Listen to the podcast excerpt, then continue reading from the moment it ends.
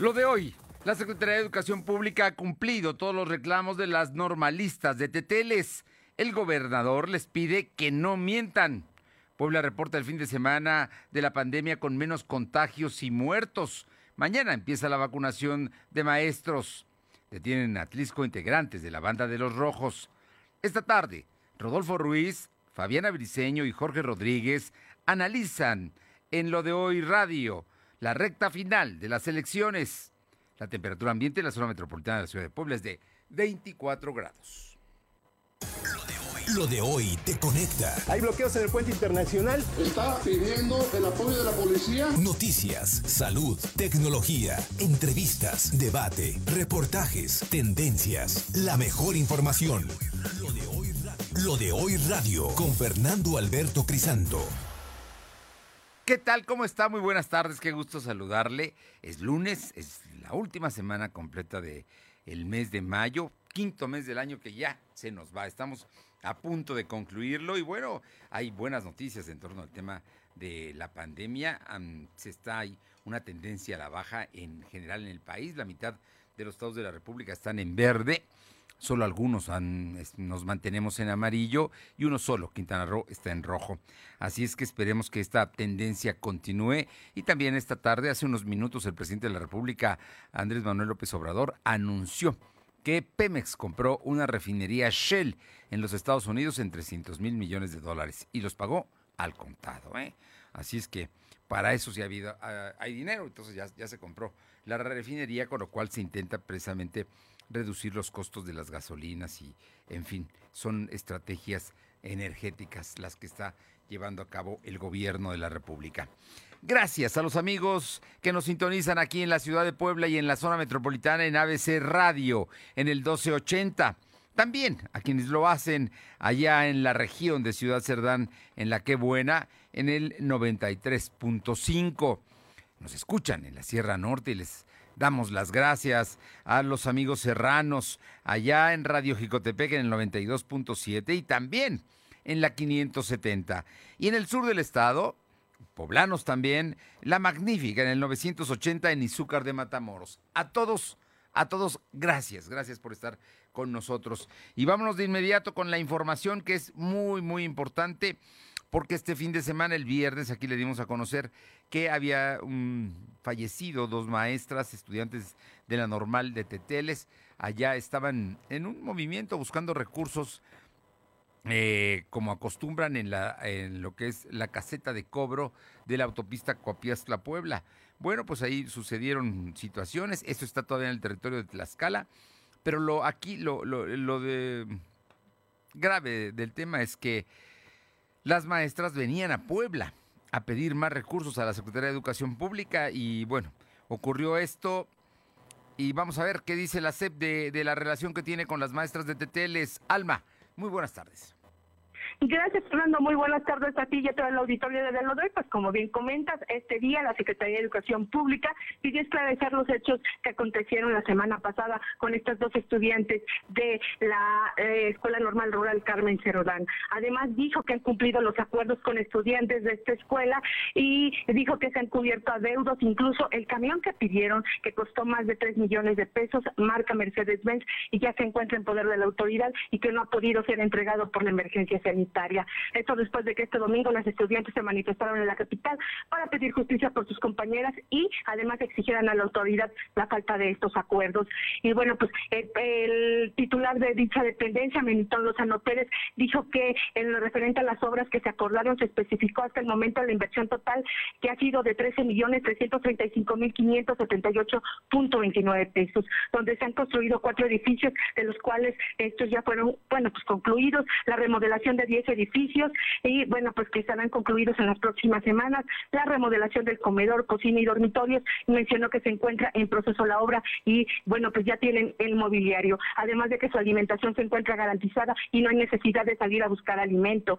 Dijo que también cuentan con colchones, sábanas, cobertores, literas, lockers, muebles, equipamiento para salones, dormitorios, uniformes, vestuarios, chamarras, esto para 430 estudiantes. Además de que se les ha entregado kits de material didáctico, que fueron lo que pidieron, cambio de los directivos de la normal, donde se escucharon las propuestas de las estudiantes y pago de una deuda que contempla los gastos del aniversario de la normal, eh, eh, donde se debían 731.439.90 pesos. La información, Fernando. Oye, a ver, que nos quede claro, son estudiantes normalistas de la normal de Teteles. Ellas eran estudiantes y hacen este tipo de, pues ellas hacen recolección de recursos, que otros consideran que son saqueos, y se cayeron de un tráiler, cuando precisamente era un tráiler que pues ellas pensaban abordar. Y ahí es donde se genera el accidente. Pero bueno, ya vino el recuento que hizo el secretario de Educación de todo lo que les han dado y, y bueno, digo, mm, quizá merezcan más, no, eso no lo vamos a poner en duda, pero tienen garantizadas la operación, la infraestructura, los alimentos, eh, los recursos para poder eh, seguir estudiando ahí en la normal de Teteles. Así es, Fernando, eso es lo que comentaba el secretario del día de hoy. Incluso eh, se solidarizaba con las familias precisamente para eh, pues poder eh, llegar a acuerdos de las estudiantes, porque además, déjame comentarte, Fernando, que ayer en la tarde trascendió que papás precisamente de estas estudiantes dicen que las lideresas son las que abusan y las que obligan precisamente a los estudiantes a hacer este tipo de rapiña. Las son las alumnas del cuarto gra, del cuarto año las que están a punto de salir ya para ser maestras, las que abusan de los grupos menores. ¿Es, a eso te refieres? Así es, Fernando. Incluso comentaba el secretario que ellos eh, no han tenido una denuncia formal, pero sí saben de los dichos y pues por lo tanto se comprometió precisamente a investigar toda esta información. Bueno, por lo pronto le cuesta a Puebla 9.896.515 pesos la normal de Teteles. Es lo que da hace unos minutos el secretario de Educación dio a conocer el día de hoy. Muchas gracias, Alma. Seguimos al pendiente, Fernando. Bueno, ¿y qué dice el, el, gobernador? El gobernador hoy habló de este asunto de las estudiantes de la normal rural Carmen Cerdán de Teteles. Te escuchamos, Silvino Cuate pues informarte que después de que estudiantes de la normal rural Carmen Cervantes Teles se manifestaron para exigir justicia tras la muerte de dos de sus compañeras, el gobernador Miguel Barrosa Huerta solicitó a las agraviadas presentar un informe del accidente.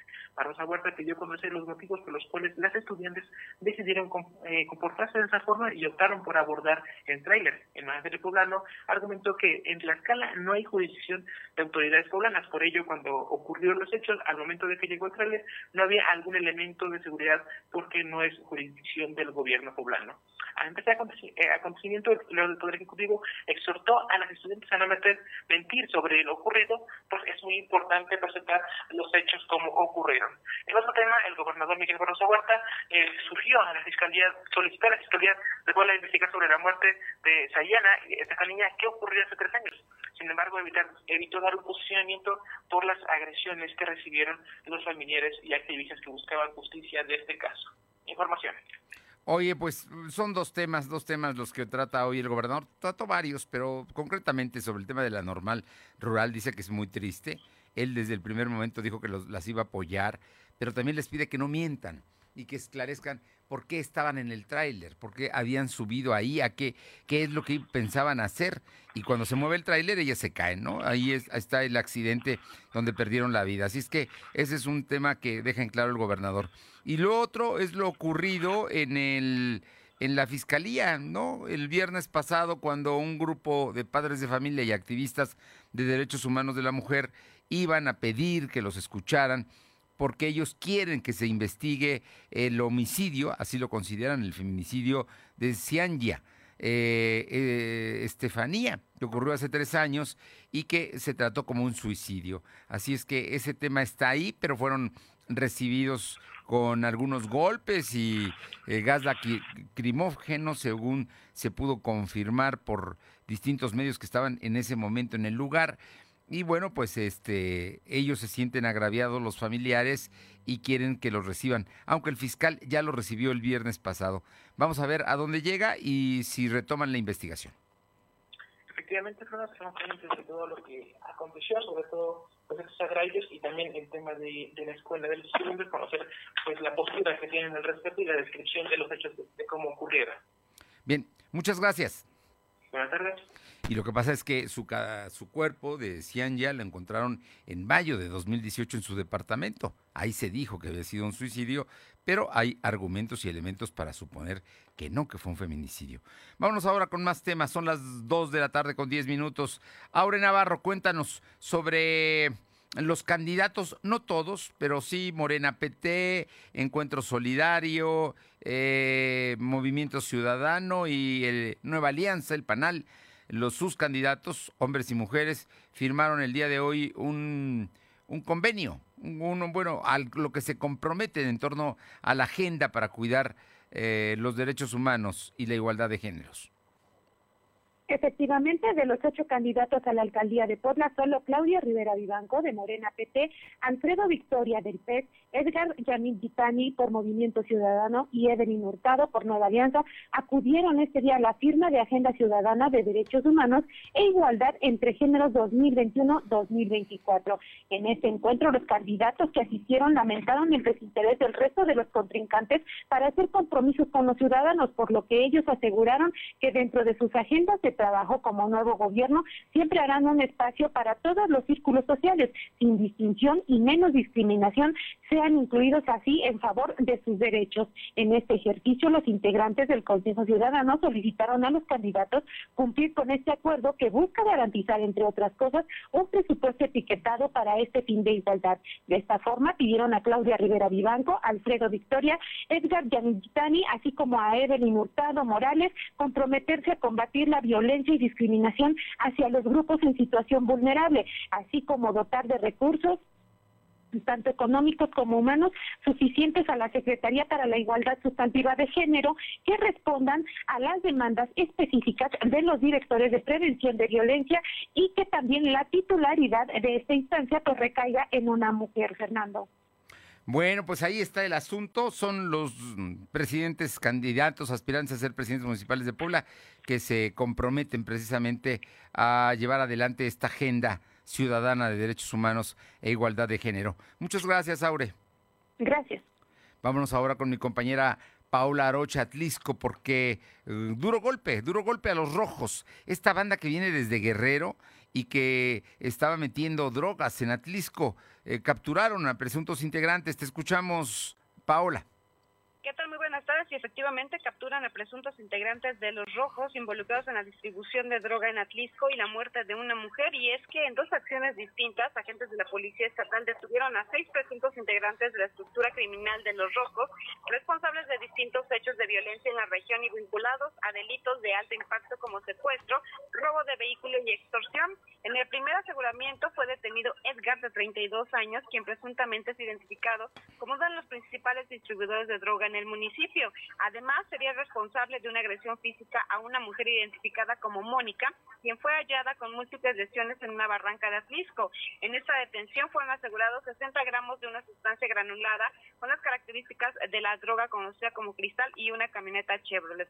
La segunda detención realizada en Chautla de Tapia tuvo como resultado la detención de Víctor, Víctor Manuel, Jesús, Paulino y Ángel, quienes estaban en posesión de 256 dosis de aparente cristal y 60 envoltorios con hierba verde con características de la marihuana. hay que mencionar que Víctor Manuel estuvo recluido en el penal de Puebla por delitos contra la salud. Hoy unas fichitas, seis elementos en distintos movimientos, pero seis rojos detenidos aquí en la región de Atlisco. Sí, efectivamente, y bueno, pues eh, uno de ellos, como ya lo hemos mencionado, sería el responsable de una agresión física hacia una mujer y bueno, pues también como uno de los principales distribuidores de droga en el municipio de Atlisco. Gracias, Paula. Buenas tardes. Vámonos ahora con mi compañero Silvino Cuate para que nos comente porque este, el pasado fin de semana, este eh, sábado, domingo, viernes, sábado y domingo, fue el fin de semana que menos casos de contagio se dieron. Bueno, le comento, mi, compañero Silvino Cuate nos informa que la Secretaría de Salud registró 110 nuevos enfermos de coronavirus en el fin de semana y solo 12 fallecidos. El secretario de Salud explicó que el viernes por la noche se registraron 54, el sábado 43 y el domingo 13. Con relación a los decesos, el viernes fueron cinco, el sábado cuatro y el domingo solo tres.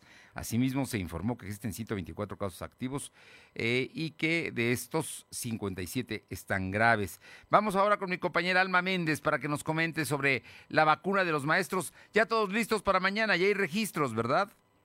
Así es, Fernando, como bien comentas, la presidenta de la Comisión de Educación en el Cabildo de Puebla, Libertad Aguirre Junco, dio a conocer que el 98% de maestros de educación básica en la ciudad capital pudieron obtener su registro para eh, la vacuna que iniciará este martes 25 de mayo. Aseguró que los maestros eh, que no han podido registrarse en la plataforma, bueno, pues han tenido acercamientos con la SEP. Y bueno, pues comentarte que el secretario de Educación, Melitón Lozano Pérez, reconoció que la plataforma ha tenido algunas fallas, sin embargo, dio tres opciones para que los dos, eh, los docentes no se queden sin la aplicación del antígeno. El primero es mediante el correo atención.vacuna.set.pues .gov.mx, donde se pide que pongan sus datos como donde trabaja, la corda a la que pertenece y bueno, pues se genera la cita donde eh, se debe vacunar. La opción número dos es que se recurra a un centro de atención telefónica donde se designaron los siguientes números, que es 2223 09 55 55 2222 29 38 20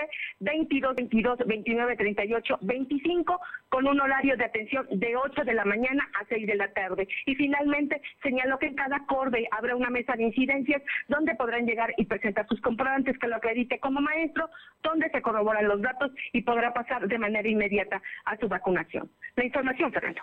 Todo mañana, a partir de las 8 de la mañana, ya están distribuidos, los maestros ya están registrados, ya tienen lugares, horas y cómo se va a llevar a cabo. En situaciones como las instituciones privadas lo mismo, en las públicas también y en la BUAP se va a llevar a cabo en Ciudad Universitaria, allá en el centro de convenciones. Es la información que tenemos. Así es, Fernando, tal cual comentas, los maestros, incluso maestros de escuelas particulares también serán vacunados eh, eh, por, la, zona de CEU. Muchas gracias. Seguimos al pendiente. Son las 2 de la tarde con 16 minutos, 2.16. Lo de hoy es estar bien informado. No te desconectes. En breve regresamos. Regresamos. En esta temporada de lluvias, con tu apoyo prevenimos inundaciones. Barre el frente de tu calle y azotea. Mantén despejadas tus alcantarillas. Si manejas, reduce la velocidad. Si sales de casa, no tires basura en las calles, ríos y barrancas. Por una ciudad más limpia y segura. Secretaría de Protección Civil y Gestión Integral de Riesgos. Si tienes entre 50 y 59 años de edad, vacúnate contra la COVID-19. Regístrate en mivacuna.salud.gov.mx. Con tu CUR, un correo electrónico y un número telefónico. El día de tu cita acude puntual. Si necesitas segunda dosis, te informarán dónde y cuándo la recibirás. Cuidémonos entre todos. Vacúnate y no bajes la guardia. Secretaría de Salud. Este programa es público ajeno a cualquier partido político. Queda prohibido el uso para fines distintos a los establecidos en el programa. Ahora con Gas del Atlántico, tú pones el precio. Porque entre más litros cargas, más ahorras. Si tus pedidos de gas LP estacionario son mayores a 100 litros, pregunta a tu vendedor o al 271-747-0707 para conocer más del programa. Y si aún no cuentas con el servicio gratuito de envío de nota digital, solicítalo para que puedas verificar que lo que cargas es lo que pagas. El beneficio de precio diferenciado aplica en cada carga y no es acumulable. Gas del Atlántico. Habla Alejandro Moreno, presidente nacional del PRI. Morena repite hasta el cansancio que si no votan por ellos van a desaparecer los programas sociales. Eso es una vil mentira. En el PRI vamos a mantener los programas sociales que ayuden a las familias mexicanas. Este 6 de junio no dejes que Morena use tu voto para mentirle a México y a las familias mexicanas. Vota PRI. Vota por las candidatas a diputadas federales postuladas por el PRI. Lo de hoy es estar bien informado. Estamos de vuelta con Fernando Alberto Crisanto. Exponiendo todas las cartas sobre la mesa. Casilla 21. Bien, pues estamos aquí como todos los lunes de cada dos semanas con un grupo de, extraordinarios comunicadores que me da muchísimo gusto saludar esta tarde. Y bueno, por supuesto, eh, tenemos ya aquí a Jorge Rodríguez, eh, subdirector de El Sol de Puebla, autor de A Puerta Cerrada. Jorge, muy buenas tardes y muchísimas gracias. Gracias a ti, Fernando. Te saludo con el gusto de siempre y me disculpo por dos programas previos en los que no pude estar, pero ya aquí puestísimo de nuevo. No, hombre, Jorge, se te extraña, pero sabes que siempre, siempre serás muy bien recibido aquí. Gracias, y, me adelanto antes de que los presentes, pero un saludo también a Fabiana Briceño y a Rodolfo Ruiz. ah, adelante. Precisamente, Fabiana Briceño, ella una comunicóloga, una analista, experta, conocedora. Qué gusto saludarte, Fabiana. Muy buenas tardes. Buenas tardes a todos. ¿Cómo estás, Jorge? Gusto en saludarte. Rodolfo, saludos. Gracias, igual. Gracias. Y Rodolfo Ruiz, eh, director de iConsulta y bueno, pues eh, La Corte de los Milagros es su columna. Muchos años, muy leída, muy influyente. Rodolfo, muy buenas tardes y muchas gracias. Buenas tardes a todos. Bueno, pues ya estamos, ya estamos en la parte final de, las campañas, ¿no? Ya estamos a, a escasos de 13 días de que se lleven a cabo las elecciones, de que sepamos qué va a suceder. Y han sido, creo yo, unas campañas distintas. Pero me gustaría mucho saber, eh, Fabiana, tu opinión. ¿Qué te parecen estas campañas? ¿Cómo, cómo las, las defines tú? Con relación a, mira, que tú has visto muchas campañas, ¿eh? Y, de locales y federales y ¿Qué, características tienen estas, estas campañas que están ya entrando a su recta final, Fabiana? Pues mira, yo te comento de lo que yo veo, eh, independientemente de mi percepción, que es importante decir, ¿no? Como ciudadana vuelvo a lo mismo, pero veo unas campañas y lo comentamos hace ocho días, digo, perdón, hace 15 días, desangeladas completamente. Yo en lo personal no veo candidatos que tengan propuestas o, o, al menos no las han sabido comunicar, porque al fin de cuentas muchos ciudadanos no tienen, no, no, todavía no fijan su postura hacia, hacia qué candidatos o hacia qué partidos se van a inclinar. La verdad es que la veo desangelada, el tiempo no les ayudó mucho, pero también sí los veo muy en pausa. Y súmale, los pleitos políticos, los pleitos internos entre los partidos tampoco ayuda. Entonces, sí veo una campaña completamente diferente. Eh, ya estamos en la recta final, solo esta semana, y después, pues esperemos a ver cuáles son los resultados. Es interesante también ver, ¿no? En esta semana, qué deciden los candidatos, entre se siguen peleando entre sí, entre qué van a valorar, y evidentemente esta semana estoy segura que, vamos a ver varias declinaciones, ¿no? Eso es lo, que yo puedo percibir. Declinaciones como un fenómeno que no era frecuente en el pasado, ¿verdad? Es, es, un tema, digamos, que hay que subrayar de este, este periodo electoral.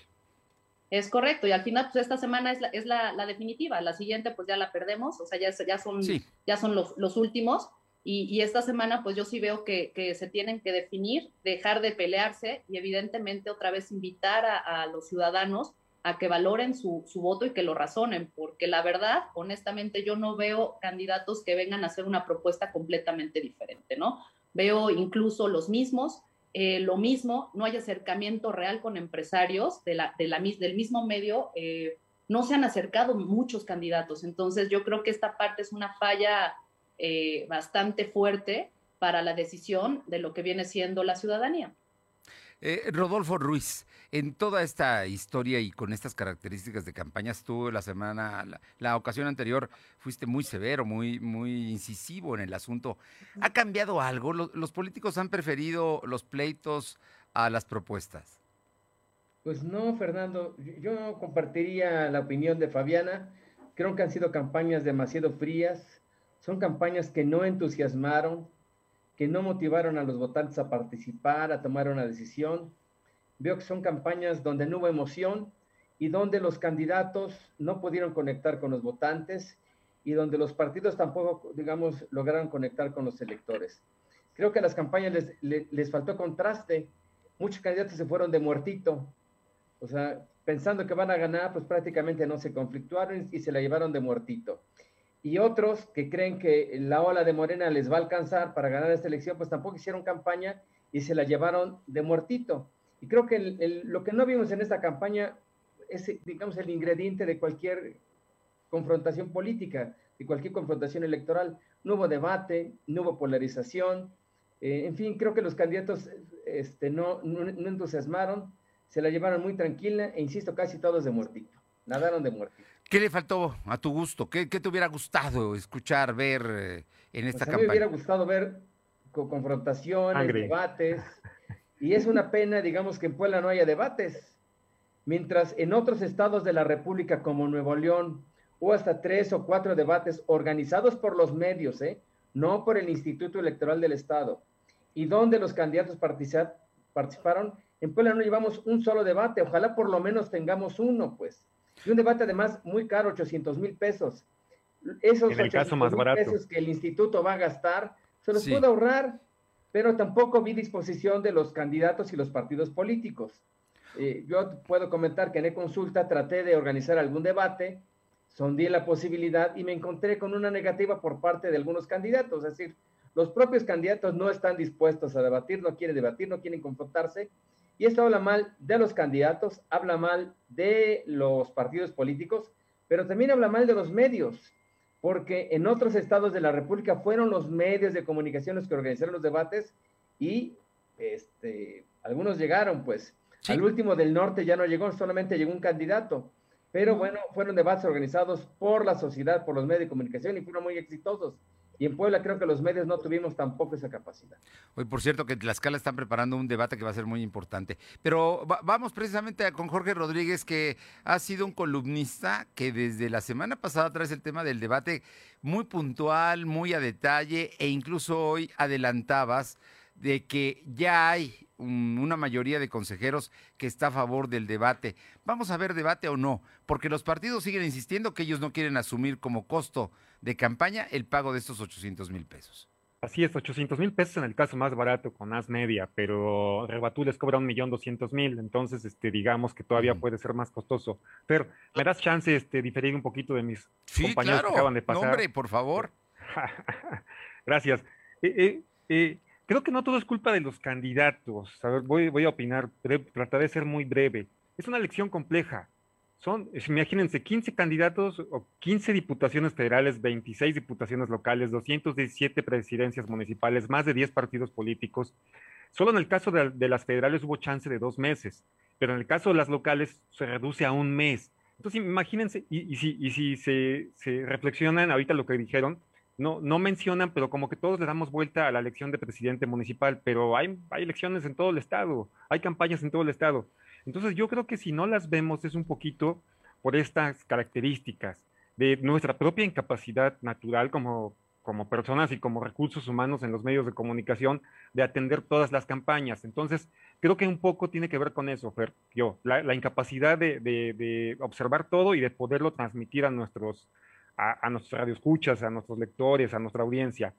Y por otra parte, sí creo sí creo que derivado de esta, de esta, de esta división en el país que, provocó nuestro presidente Andrés Manuel López Obrador, yo sí creo, y de eso escribo hoy un poquitito, la, elección está centrada en un solo tema, que siga Morena o que no siga Morena. Entonces también eso, eh, eh, y por todo lo que rodea esta, este, estos pensamientos, esta idea, que implica que siga Morena y que no implica que siga Morena por ejemplo, un tema, una parte ideológica que vino a mencionar el expresidente Felipe Calderón y lo resume él en una frase y refleja esto que les digo, es este, democracia o, o dictadura, ¿no? O sea, estamos, estamos en eso y estamos olvidando temas importantes para la vida cotidiana que deberían estar en la agenda de los candidatos y que sí, que sí las veo que, sí, sí veo que están, pero que los medios no nos metemos mucho, no, no nos interesa mucho darles espacio a eso. Pero lo que, lo que veo es que estamos centrados e-, en ese, en ese tema y evidentemente pues este, pareciera que, de repente no están proponiendo nada, pero yo creo que es, insisto, es la dinámica, la incapacidad de ver, de ver a unos candidatos que desplieguen estrategias como en otras ocasiones en solo un mes y pues creo que muchos hacen lo que pueden, pueden, pueden mal y le apuestan a lo que también hemos planteado desde el principio algunos de nosotros. Sabían que tenían que hacer una campaña en un mes que no les iba a permitir quizá convencer a gente que no, que, no, que no simpatice con ellos en este momento, con los Morena o anti-Morena, y le van a apostar mucho o prácticamente todo, sobre todo los que tienen recursos económicos, a la estructura, al día de la elección. esa es mi opinión, creo que no, no dependió tanto de ellos.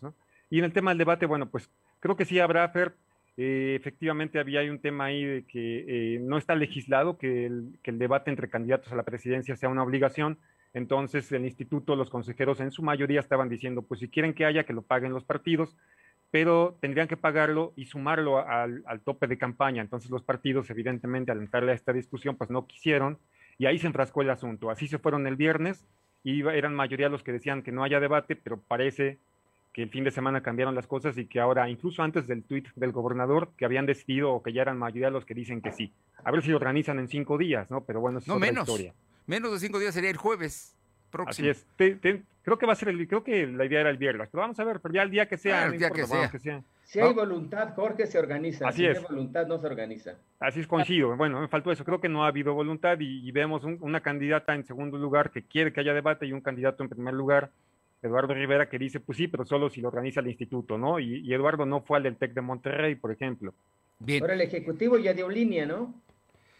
Pues ya, Sí, di- no sé ya si dijo que línea. quiere, ¿no? Yo creo que sí va a haber debate entonces. Sí. Oye, Ro- Yo creo que sí.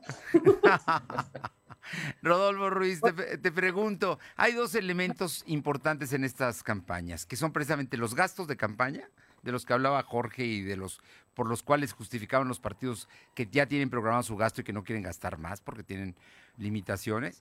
Y el otro, la equidad de género. Hemos visto todavía que no hay candidatos, que ha habido violencia contra eh, candidatos que se caen precisamente por acusaciones son dos factores que incidieron en esta elección, Rodolfo, y, y- y que, bueno, en el caso del gasto de campaña va a incidir todavía.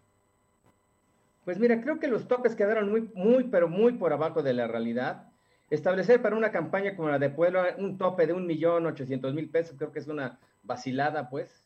O sea, creo que eso se lo gasta en el día de o en, o en- o en el mitin de apertura. O sea, creo que los topes estuvieron fuera totalmente de la realidad. Completamente. Y por eso estamos viendo campañas, digamos, este, muy austeras, yo diría demasiado austeras. Y otra cosa que tampoco está contribuyendo es que son campañas demasiado fiscalizadas. Creo que hay un, un, un exceso en la fiscalización que está llevando a cabo el Instituto Nacional Electoral y el Instituto Electoral del Estado. Entonces, los candidatos están muy, están muy maniatados, no quieren hacer eventos masivos, porque todo se lo contabilizan. En fin, creo que fueron campañas demasiado austeras. Y creo que este, uno de los temas de, esta, de este proceso fue el tema de la equidad. Creo que hubo algún avance muy forzado por la ley. Eh, creo que los partidos tuvieron que cumplir a medias con, con- con- con la equidad de género y, y- y creo que no se cumplió del todo. Hoy en la columna menciono que en el caso de los candidatos a diputados locales de representación proporcional, hay un principio que no se, que no se cumplió. No se cumplió. Una reforma constitucional del año pasado, los partidos políticos que el año pasado postularon en el número uno de la lista mujeres, hoy tuvieron que postular hombres y viceversa. Y es algo que no cumplió el PRI, el PRI con Jorge Estefan. Hace tres años el PRI postuló a Javier Cacique en el número uno de la lista y hoy por ley tendría que ir una mujer y fue Jorge Estefan. En el caso de otros partidos como el PRD, el, el- el- dirigente del PRD postuló a su hermano, registró a su hermano, Isaac, cuando le correspondía esa posición a una mujer por ese principio de equidad de género o, o- o- o, digamos, un- una equidad alternada. En fin, son cosas que no se cumplieron y creo que también hay un exceso por parte de muchos partidos y candidatos que usaron el tema de la violencia de género para desacreditar, pues. Hay muchas denuncias, pocas se han corroborado y creo que es un tema que está sirviendo para descalificar o para dejar fuera de la contienda a muchos aspirantes. Eh, Fabiana Briceño, cuéntanos, ¿tú cómo ves el tema de eh, los topes de, de las campañas? La verdad es que las campañas pues son no, no austeras, eh, de- verdaderamente miserables, ¿no? Con esos topes de campañas, digo yo. Pero, ¿cuál es tu opinión? bien, miserables, esas son... Miserables, exactamente. Bueno, bueno, primero, a ver, Jorge, ahí te va mi, mi réplica Sí, de lo sí, que sí. comentaste hace ratito. Mira, vuelvo a lo mismo, sí son campañas de- desangeladas. Yo creo que sí tiene que ver mucho el tema de los candidatos, porque la percepción de los ciudadanos, o sea, los que estamos de este lado, ciudadanos que vemos el candidato, tuvo que ver mucho, el candidato tuvo que ver mucho los partidos políticos, porque entre que son peras, son manzanas, bajaban uno, bajaban al otro, la gente que salía ya inclusive con sus propagandas los bajaron. Entonces, muchos candidatos empezaron a forjar su camino, empezaron a hacer su campaña y para atrás. Entonces, yo sí culpo mucho al tema de los partidos políticos que no se pusieron de acuerdo, que los bajaban, que los subían, que se peleaban. El candidato al final ya no sabía qué hacer sí lo veo completamente también que les faltó mucho, pero mucho a los partidos tener una, una buena, buena percepción, pero sobre todo poner a candidatos que realmente sumaran y que realmente hicieran unas propuestas concretas, o sea, que tuvieran ángel, si así lo quieres, si, si así lo quieres este, tener.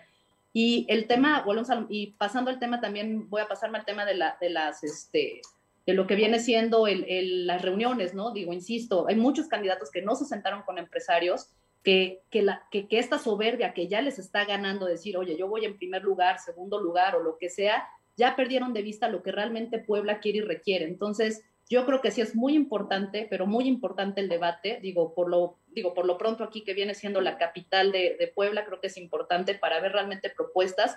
Tenemos una reelección y ver de esta reelección si realmente cumplió con el pueblo, si realmente hizo las cosas como se tenía que hacer, o le damos chance o le damos oportunidad a otro candidato.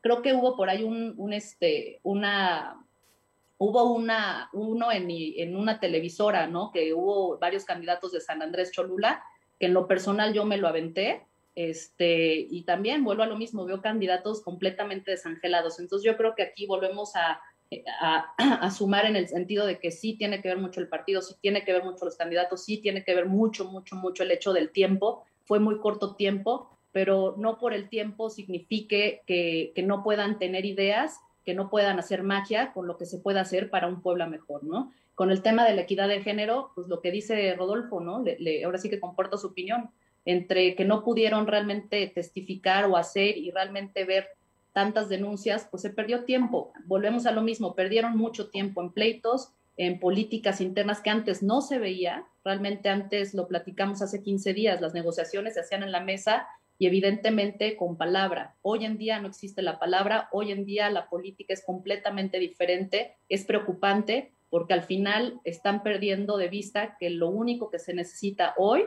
es el bien para Puebla y para los poblanos. Entonces esa es mi, mi opinión, mi querido perro. Jorge Rodríguez, tema, tema, ¿cómo, ¿cómo ves estas campañas? Yo no los había conocido así, de, de con tan supervisadas, con todos estos eh, temas de la equidad de género, en fin, son situaciones de una nueva realidad de México. Mm, sí. ¿O no? Pues, o... Sí, sí, sí, pero, pero sabemos que siempre cuando hay voluntad, diría Rodolfo, cuando hay voluntad política, pues ellos ven cómo le hacen y resuelven eso, porque efectivamente los topes de campaña pues solo sirven para demostrarle a los órganos electorales que cumplieron con él y nada más, para cumplir un trámite, porque en realidad sabemos que gastan mucho más, ¿no? En cuántas mesas nosotros que, que podemos sentarnos con observadores o con actores de la clase política eh, lo, lo, comentan, ¿no? O sea, seguramente ustedes han, han oído la pregunta, ¿no? Pues, ¿Cuánto cuesta una elección de candidato de presidente municipal? ¿Cuánto cuesta una elección de gobernador? Y se desbordan millones de pesos, ¿no? Digo, yo, yo a veces ni me puedo imaginar en qué tanto se los gastan, pero evidentemente los topes de campaña no empatan con la realidad. Entonces, eh, creo que, es, que se establecen como parte de este, de este dorarnos la píldora y, y querernos hacer creer que efectivamente la clase política en este país no derrocha el dinero cuando sabemos que es exactamente lo contrario. Entonces, yo por ahí no me detengo. Sí creo que no es pretexto tampoco para que no hagan campañas, campañas eficientes y campañas que, le, que, que nos lleguen a los electores. Y, y, bueno, a ver, coincido, Fabiana, coincido con los dos. Solamente quería también decir, regresando al mismo punto, quería decir que no toda la culpa es de ellos. Efectivamente, decías, Fabiana, no escogen candidatos con, con Ángel, híjole, pues cuánta, cuánta, cuánta gente en, en, nuestra clase política realmente tiene ángel, ¿no? Eso, de eso escribía yo también la semana pasada. O sea, encontrar un líder que arrastre multitudes, o sea, no, nos toca uno en un millón, ¿no? Y, y sí, efectivamente, pues son, en el caso de la presidencia municipal, no quiero dar nombres, pero en el Sol de Puebla estamos haciendo un ejercicio, haciéndoles la misma pregunta a todos, y desde sus respuestas ves evidentemente y entiendes porque hay partidos pequeños, partidos medianos y partidos entre comillas grandes. No todos tienen la misma capacidad de, de, de, de, pensar que necesita el Estado, la ciudad, perdón, y de planteárselo a sus electores. Ni siquiera ya de hablamos de la capacidad de hablar. Y como partidos políticos, evidentemente, o sea, ya, ya es un tema que nos podríamos echar aquí horas y horas platicando, pero muchos de los partidos apéndice de Morena, por ejemplo, a nivel nacional, aquí estuvieron intentando ponerse a las órdenes del señor gobernador y, y va a un caso concreto, redes sociales Oye, progresistas. Ya ni del gobernador de Ah, bueno, vía Coto, claro, claro, el gobernador no los podía recibir cada que se les antojaba verlos, pero iban a ver a Cotoñeto allá atrás de tu oficina, que estaba la de Cotoñeto. Creo que ahora en, Zacatlán, ¿no? Me dicen eh, llorando porque no pudo conseguir absolutamente nada, Cotoñeto. Un otro fracaso, igual que Diestro, pero ese merece otro programa. Pero bueno, este, por ejemplo, redes sociales progresistas, ¿no? A su dirigente, Ramón Fernández Solana, yendo a ver qué candidatos pongo, jefe, qué candidatos pongo, jefe, y al final, como dice Fabiana, pues salieron con estas visiones, pero bueno, sí, sí, sí, pa- sí, lamentable. Y que son muy tristes, eh, son unas Sí. visiones muy tristes, de verdad, insisto. Puebla, digo, creo que lo hemos vivido. Puebla ha tenido buenos gobernantes, ha tenido buenos líderes. Digo, caray, no es tan difícil buscarlo, como dices, ¿no, Jorge? Me queda claro que uno en un millón, pero sí hay manera. Hay gente preparada, gente capacitada, gente que quiere ver eh, un Puebla mejor. Entonces, yo creo que ahí sí la regaron los partidos políticos, porque de verdad hay unos perfiles que dices, ah, caray, ¿no? Pero No, mira, no, ahí, entramos al debate, ahí entramos al debate Sí, del sí, perfil. Sí. Eduardo, me queda claro que Eduardo Rivera Pérez era el mejor candidato en el PAN.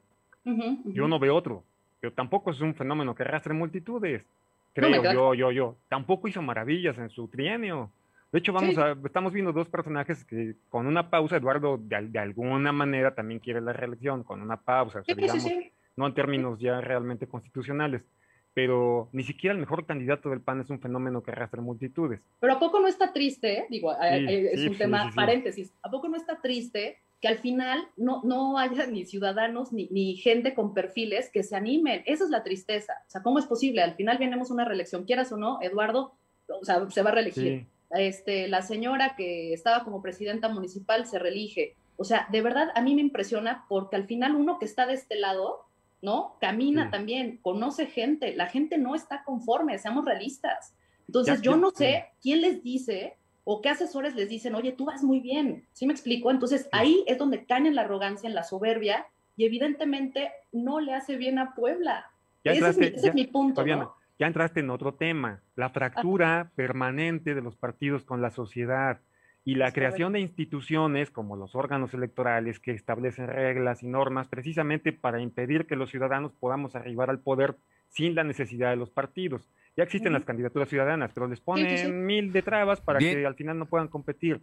O sea, Fer ya, ya nos da para No, otro- no, no. nos da Otro tema. No.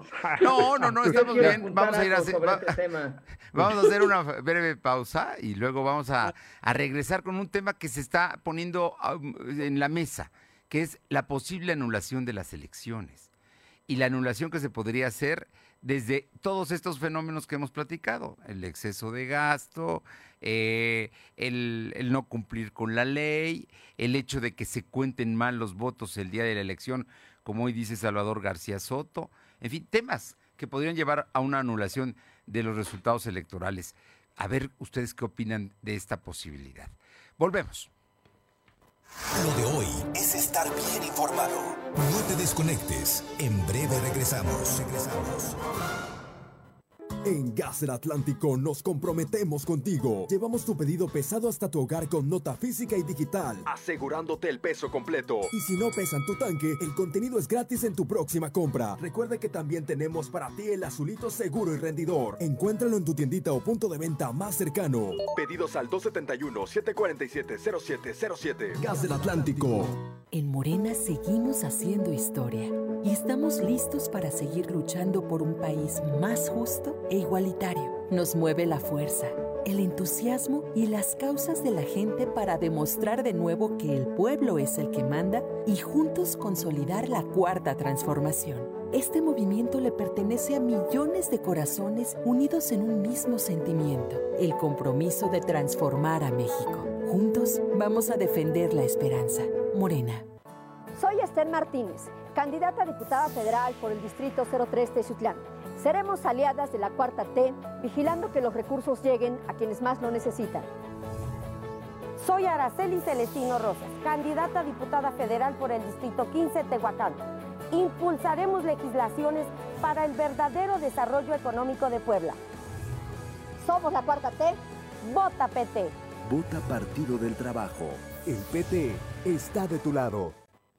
Lo de hoy es estar bien informado. Estamos de vuelta con Fernando Alberto Crisanto. Bien, regresamos, regresamos a esta interesante mesa y que, que, bueno, ahí están los comentarios. Y Jorge, me gustaría que nos comentaras, ¿tú, ¿tú ves posible que se anulen las elecciones? Perdóname, pero creo que Rodolfo quería decir hace rato Ah, antes de irnos a los no, cortes perdón. comerciales. Rodolfo, adelante, Rodolfo, perdóname. No lo había Pues mira, registrado. yo quisiera ah, este, agregar dos puntos que me parecen importantes por y contribuyeron a que las elecciones sean tan frías. Uno es que muchos de los actores importantes en este proceso no se animaron a participar porque justamente pesaba sobre ellos demandas judiciales. Entonces, no vemos actores políticos relevantes en la entidad como José Antonio Gali, como pudiera haber sido eh, eh, Jorge Aguilar Chedraui, por citar algunos, porque tenían pendiente o tienen la amenaza de que si salían a campaña iban a ser demandados, o las demandas que están en su contra se iban a reactivar, o esas demandas que tienen en su contra iban a derivar en órdenes de aprehensión. Creo que esto contribuyó en buena medida a que las elecciones fueran tan frías. Y otra cosa es que vimos también a dirigentes de partidos políticos, varios dirigentes de partidos políticos, entre ellos el principal opositor a Morena, que sería el PAN, que francamente jugaron a perder. Hubo distritos como o, municipios en donde Genoveva Huerta francamente le apostó a perder, no tuvo la, la habilidad de llevar a candidatos o a, a, candidaturas, digamos, ganadoras, triunfadoras, con carisma. O sea, había, creo, mejores opciones que las que finalmente se presentaron en muchos municipios y en muchos distritos y fueron marginados por Genoveva Huerta, que jugó a perder, yo no sé por qué, yo no sé si haya pesado también que tiene demandas en su contra, si esto la haya este, desanimado a presentar candidatos competitivos en algunos municipios y distritos. Yo creo que eso también pesó. Bueno, ahí está la realidad, ¿no? Ahí estamos en el asunto. Pero vamos al otro tema, eh, Jorge.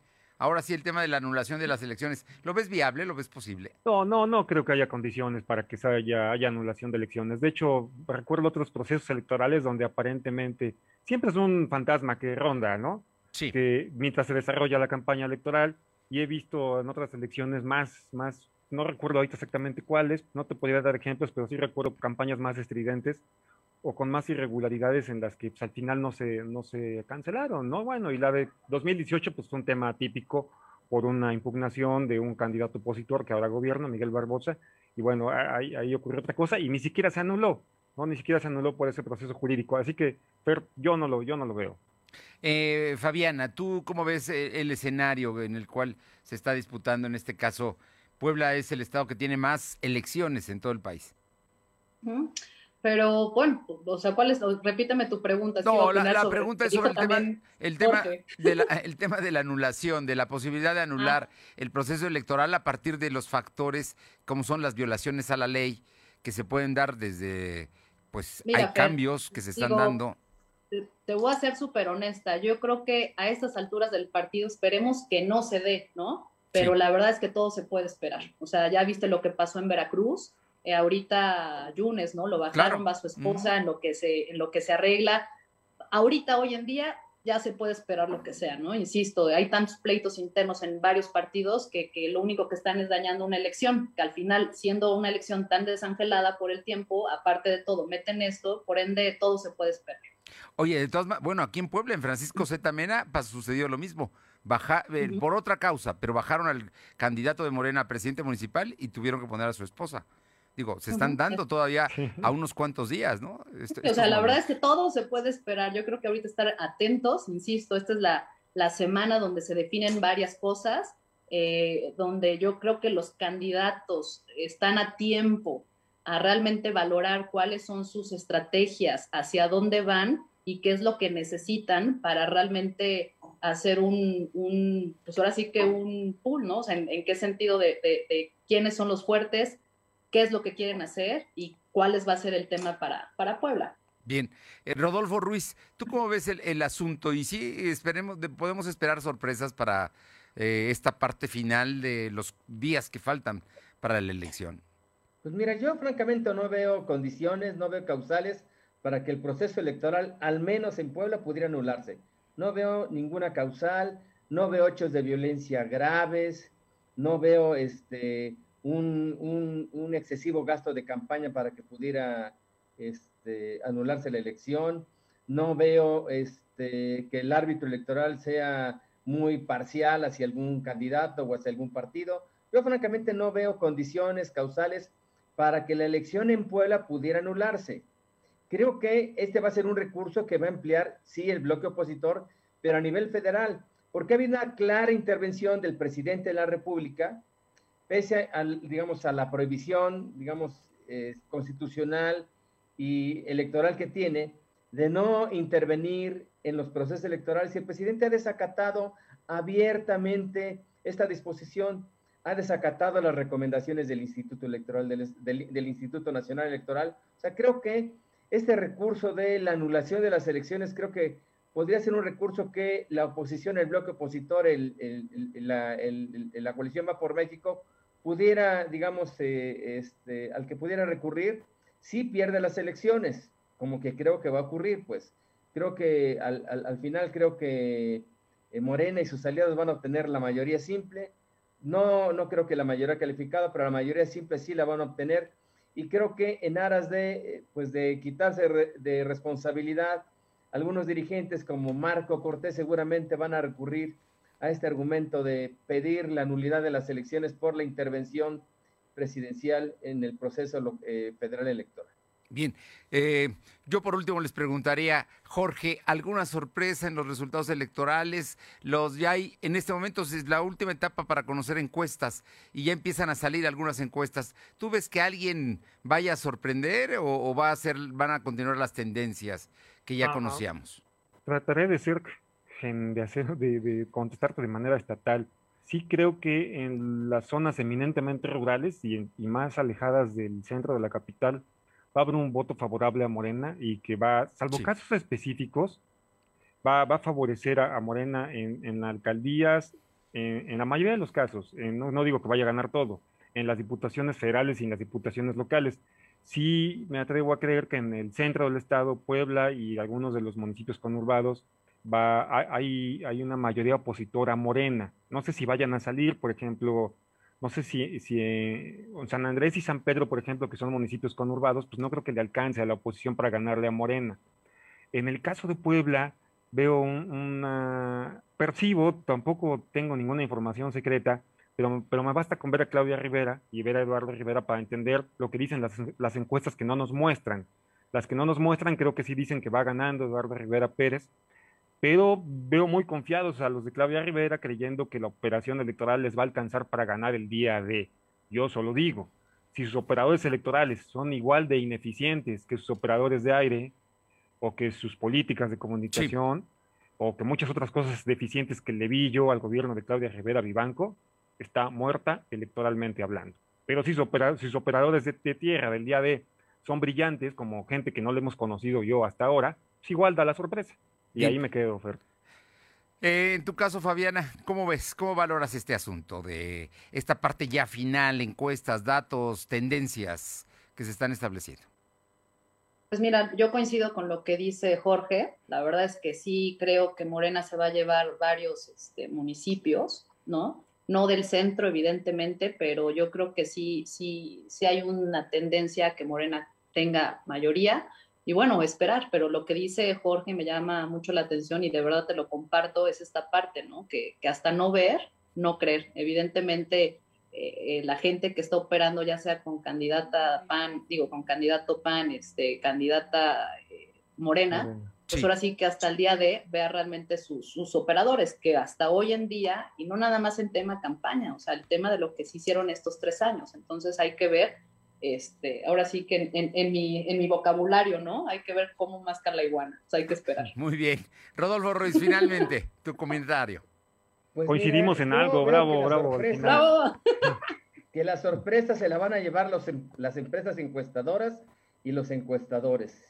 Y creo que la sorpresa se la van a llevar también varios medios de comunicación que han venido pronosticando este, grandes victorias de 2 a 1, o sea, triunfos arrolladores Creo que no va a haber un triunfo arrollador, creo que vamos a tener una elección de voto dividido y creo, creo que eso, digamos, marcará la elección y creo que la sorpresa, insisto, se la van a llevar esos encuestadores que usaron sus instrumentos para como, como instrumentos de propaganda. Sí. Y algunos medios que también han convertido las encuestas o medios que se han convertido en propagandistas, no en informadores. Creo que esa Ahí va a ser la sorpresa. Pues Y creo que los votantes, los electores van a poner a estos encuestadores y a estos medios en su lugar. Yo en lo personal sí espero que haya Sí. sorpresas, ¿eh? Digo, ¿Sí? si me lo preguntas a mí, Fabiana, ojalá que haya sorpresas, pero... No, pues yo Pero también, bueno, si no, qué sorpresa que aburrido. ¿no? Hay Si no, que esperar, aburrido. ¿no? Nos gustan las sorpresas, pues sí. Sí, pero, pero sorpresas positivas, ¿no? Ah, bueno, sí, ya cada quien, pues sabrá qué, qué le gusta. Muy que bien. Pues a los tres, muchísimas gracias, Fa- Fabiana Briseño, eh, Rodolfo Ruiz, Jorge Rodríguez. Gracias por estar con nosotros. Tenemos cita el día, un día después de las elecciones, pero si algo ocurriera antes, me atrevo a convocarlos para que volvamos a sentarnos y a platicar. Ahí Muchísimas estaremos, gracias. Ahí Un gusto. Muy buenas Adiós tardes. Bye, bye, buenas tardes. Gracias. Bye. Hacemos una pausa final. Lo de hoy es estar bien informado. No te desconectes. En breve regresamos. Regresamos. En esta temporada de lluvias, con tu apoyo prevenimos inundaciones. Barre el frente de tu calle y azotea. Mantén despejadas tus alcantarillas. Si manejas, reduce la velocidad. Si sales de casa, no tires basura en las calles, ríos y barrancas. Por una ciudad más limpia y segura. Secretaría de Protección Civil y Gestión Integral de Riesgos. En menos de tres años, las cosas se descompusieron. Esto no puede seguir así. Es el momento de tomar una decisión que cambie el curso de nuestra ciudad. Estamos listos para que el 6 de junio logremos en las urnas el triunfo que nos permita corregir el rumbo de Puebla. Vamos con determinación, vamos con alegría, vamos todos juntos, vamos con experiencia a corregir el rumbo de Puebla. Eduardo Rivera Pérez, candidato común a la presidencia municipal de Puebla. Vota este 6 de junio. PAN. Me pondré un cubrebocas. Si tienes que hacerlo, hazlo bien. Lava tus manos al ponerlo y al quitarlo. Tómalo por los resortes y ponlo en la oreja cubriendo bien nariz y boca con el filtro. Nunca lo pongas sobre el cuello o el pelo. Cámbialo cuando esté húmedo, quitándolo por los resortes y deséchalo dentro de una bolsa cerrada. Cuando lo uses, sigue las reglas de higiene y prevención. Y por favor, quédate en casa. Secretaría de Salud. Lo de hoy es estar bien informado. Estamos de vuelta con Fernando Alberto Crisanto. Bien, re- regresamos, regresamos eh, a punto de terminar, pero le comento que Aure Navarro nos informa que la candidata de la coalición Juntos Haremos Historia, Claudia Rivera Vivanco, anunció que para seguir combatiendo la corrupción implementará una certificación ISO antisobordo para aplicar en áreas de gobierno como la policía eh, de tránsito, protección civil, normatividad, tesorería municipal, desarrollo urbano y compras gubernamentales. Esto es como una de sus propuestas.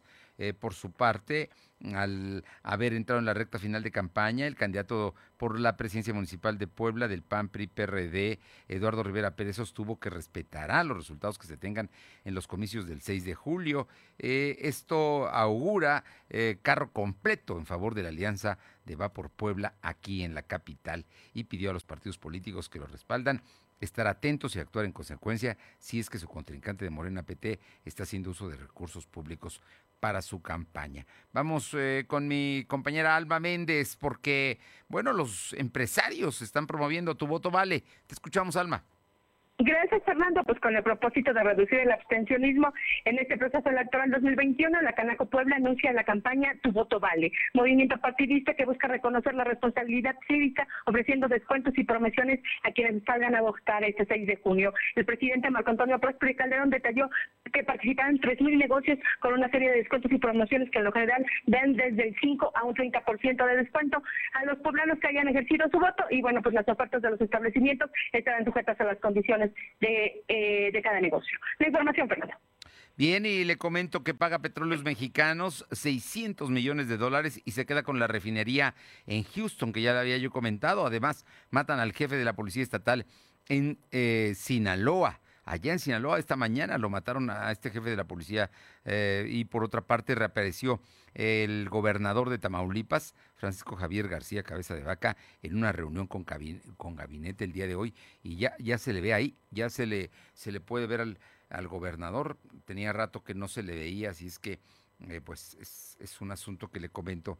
Y Paula Roche nos comenta que agentes de la Policía Estatal detuvieron a un hombre que presuntamente estaba en posesión de pornografía infantil y dro- y droga, esto allá en Atlisco. El detenido, eh, quien estaba bajo los influjos de la droga, fue identificado como Jesús de O, de 26 años, y fue detenido en la colonia Hogar del Obrero. Además, en la Mixteca, Uriel Mendoza nos comenta que una joven originaria de Izúcar de Matamoros fue reportada como desaparecida por sus familiares, por lo que solicitaron la difusión de, eh, para dar a, conocer su paradero es eh, Cecilia Vázquez, quien fue vista por última vez durante la mañana del viernes cuando salió de su domicilio y esta ya no regresó. En eh, la plataforma LDH Noticias, en nuestras redes, en nuestro portal, puede usted encontrar la foto de esta señorita Cecilia Vázquez que ya no regresó y que obviamente hay desesperación de sus padres. Ya nos vamos, gracias por haber estado con nosotros. Mañana tenemos cita a partir de las 2 de la tarde. Por lo pronto, las cosas parece que van bien con el tema de la pandemia, pero no vamos a descuidarnos. Cuidémonos para que sigan mejor. Así es que por lo pronto, pase una buena tarde de lunes, que sea una gran semana. Hasta mañana. Gracias. Fernando Alberto Crisanto te presentó Lo de hoy radio. Lo de hoy radio. Te esperamos de lunes a viernes, de 2 a 3 de la tarde por esta frecuencia, en la cobertura más amplia a nivel estatal. Y síguenos en internet www.lodehoy.com.mx y en nuestras redes sociales como arroba LDH Noticias. Lo de hoy radio.